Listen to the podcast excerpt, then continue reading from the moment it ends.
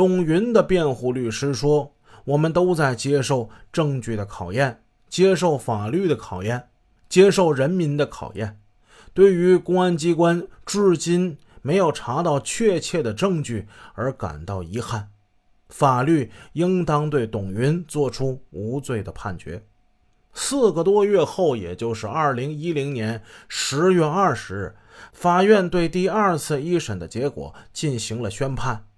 李慧被判处了死缓，李文浩、董云、李翠仙的判决结果和第一次一审的判决结果相同。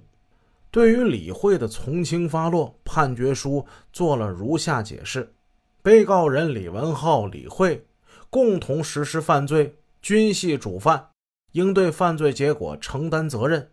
被告人李文浩在双方发生厮打时，首先持刀捅刺被害人，其行为导致矛盾升级，其在共同犯罪中的作用更大。此外，这份判决书还首次对刑讯逼供问题进行了全面的回应，内容如下。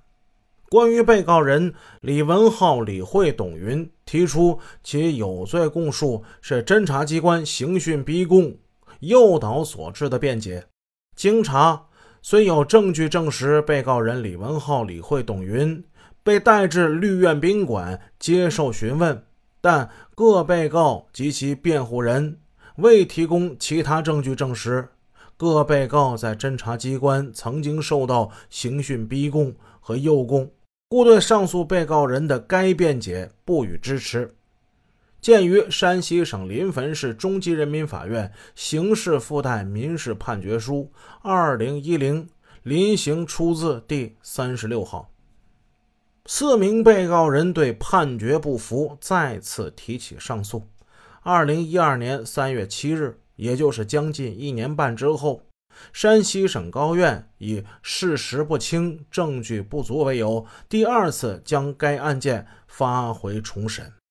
二零一三年十一月二十五日，临汾市中院第三次就该案开庭审理。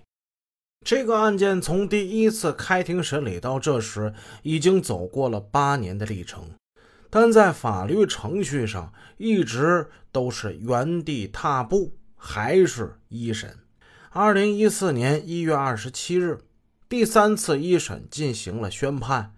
这次的宣判地点非同寻常，是在义城县看守所的院子里，时间也很特殊。一月二十七日已经是农历的十二月二十七，离春节还差四天。那天前去宣判的法官叫董云啊。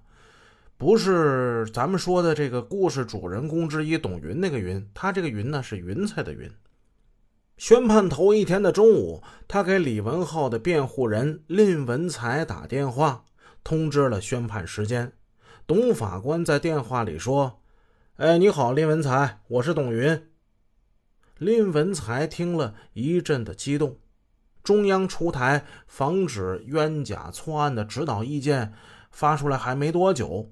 难道这是董云给放出来了吗？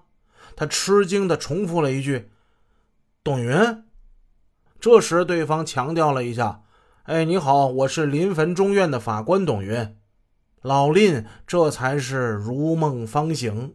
对于第三次一审的结果，看来他是过于乐观了。老蔺最后还是答应董法官。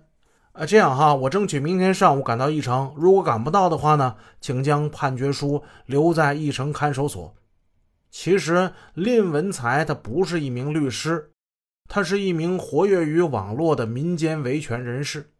据说他早年办过企业，后来经历了一场连年不绝的官司，企业半途而废。此后，他自学法律，久病成医。官司过后，便在北京成立了法律咨询中心，专门开展法律咨询业务。这些年，他还经常以公民身份代理案件，替当事人出庭打官司。他的法律学养不算深，但他敢想敢说，敢在网上发帖，和司法部门对着干。经他之手，翻过几起较为有影响力的冤案。因此总有人慕名找上门，请他帮忙打官司。